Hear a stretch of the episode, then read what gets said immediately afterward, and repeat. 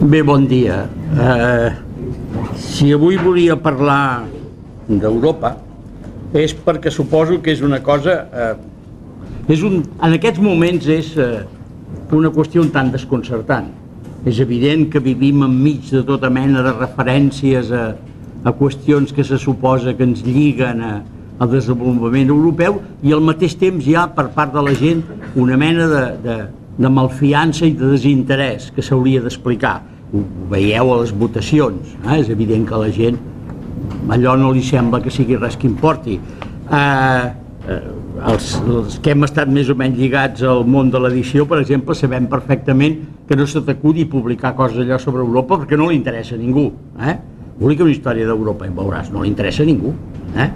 Eh, nosaltres a Crítica vam fer l'experiència d'apuntar-nos en aquella col·lecció que feien entre cinc editors de cinc països, de, de, inspirada pel l'Europe, fer l'Europe, etc etc. Sí, sí, fes l'Europe per als, per als lectors no en volien saber gran cosa. I no és que jo tingui una mala experiència, vaig publicar un volum i a part doncs, de que sortís primer aquella sortida en cinc llengües, després he tingut coses tan estranyes com tenir una traducció al japonès, al txec, el portuguès no té tant mèrit perquè són uns brasileros que en publiquen coses.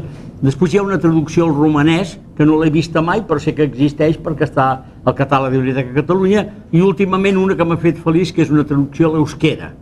Com que tinc un altre llibre traduït al gallec, ara ja estic a les quatre llengües, a les quatre llengües de l'Estat. Però eh, al marge d'això, realment, us asseguro, el, el, no els parlis a la gent de història d'Europa ni d'aquestes coses perquè perquè no susciten cap interès. Evidentment, el concepte d'Europa com alguna cosa més que una denominació geogràfica, com la designació col·lectiva que identifica un conjunt d'homes i dones com a europeus, eh, tenia des del començament la intenció de definir els membres d'unes societats que suposava que havien arribat al cim del progrés i de la civilització distingint-los dels altres.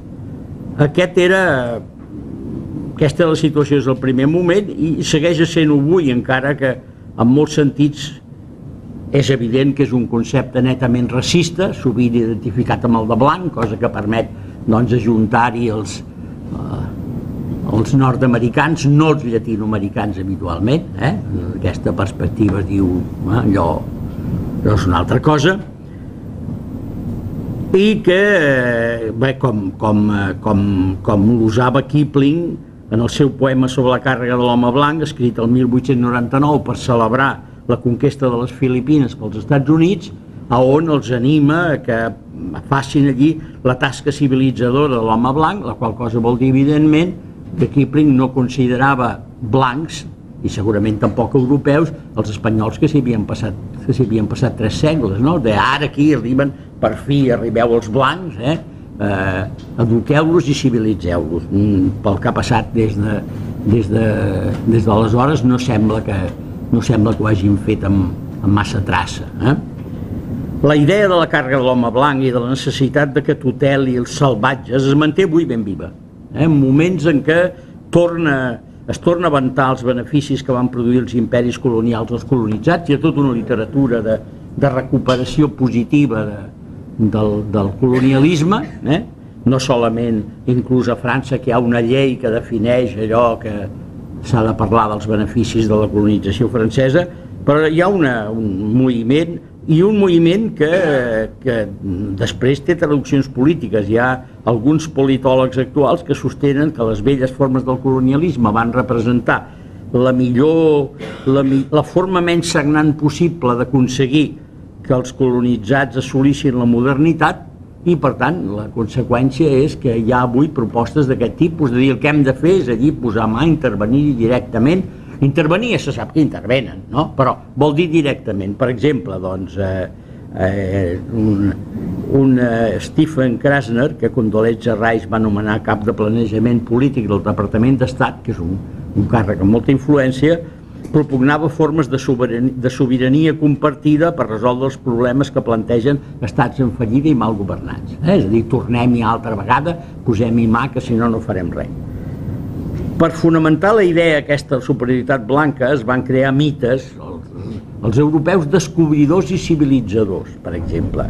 oblidant que quan els nostres descobridors, per exemple, van arribar a l'Orient i van arribar com a, com a, com a partíceps totalment secundaris d'un món d'intercanvis desenvolupats que tenia els intercanvis que funcionaven l'Índic des d'Àfrica fins, a, fins a Xina i que tenien una importància extraordinària eh, que tenien el seu centre Melaka, que era segurament el major centre comercial del planeta, on arribaven naus de mig món, on es parlaven 82 llengües distintes, o una altra cosa, doncs, que si llegiu Lucíades trobareu, trobareu, doncs, quan Vasco da Gama arriba a Calcuta, o com ara sembla que s'ha dit Kolkata, ja sabem que han canviat tots aquests noms, han de dir Mumbai, etc etc.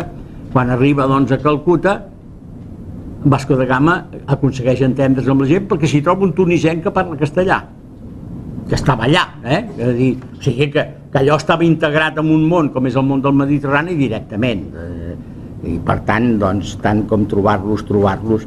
Eh. No hi havia fins fa poc gaire intents d'escriure històries d'Europa, perquè quin significat podia tenir la història d'un col·lectiu que habita un espai mal definit on, on acaba això d'Europa, no hi ha ningú mai que ho sàpigui, si us fixeu en això dels els mateixos equips de futbol, què passa? Israel és Europa, vali. Uh, què passa? Geòrgia és Europa, Armènia és Europa, que, uh, això té límits molt sovint, per contra, en canvi, Rússia no és Europa, no? O sigui que és una combinació difícil de, de definir, que no té un passat compartit, però el que sí s'havia fet habitualment era europeïtzar la història del món, això sí, eh? és a dir, la història està definida en funció dels paràmetres europeus, era una, una edat mitja, per exemple, vale? eh? què vol dir fora d'aquí? Eh, situant els europeus i els seus parents propers com a punt avançat del progrés humà i col·locant tots els altres en una escala de, de major o menor endarreriment en relació a ells. Eh? Progrés històric venir a identificar-se amb, amb l'esforç dels altres per imitar les societats europees. L'altra forma derivada de la que acabo de citar en què s'ha usat aquesta mena d'història ha estat per cercar en ella una justificació de la, de la superioritat dels europeus, que sobretot era important per defensar la riquesa adquirida, combatent la idea prou estesa entre els colonitzats que aquest enriquiment es degués al seu espoli.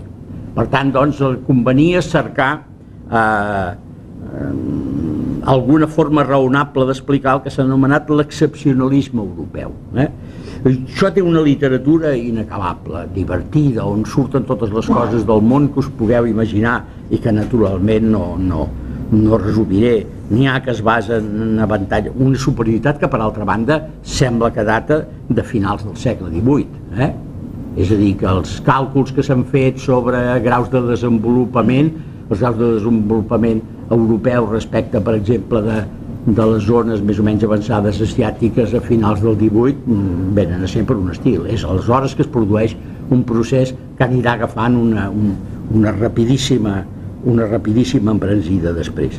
N'hi ha doncs que ho expliquen per raons biològiques, ecològiques, geogràfiques, per exemple, la disponibilitat de carbó mineral hauria estat un inconvenient greu per la Xina immediatament perquè havia de, de dependre de força animal, i força animal vol dir haver d'utilitzar haver d'utilitzar una gran quantitat de terreny per alimentar els animals. Un dels problemes, evidentment, pel que la industrialització és possible a Anglaterra en bona mesura és el carbó mineral, perquè si el treball que faran les màquines de vapor s'hagués hagut de fer amb, amb, amb, amb la força de cavalls, recordeu que encara cap a 1840 la indústria catalana els cavalls són un element fonamental, eh? no, no, però si s'hagués de fer així, la quantitat de territori necessari per a produir ferratge per alimentar-los hauria estat un desastre. No?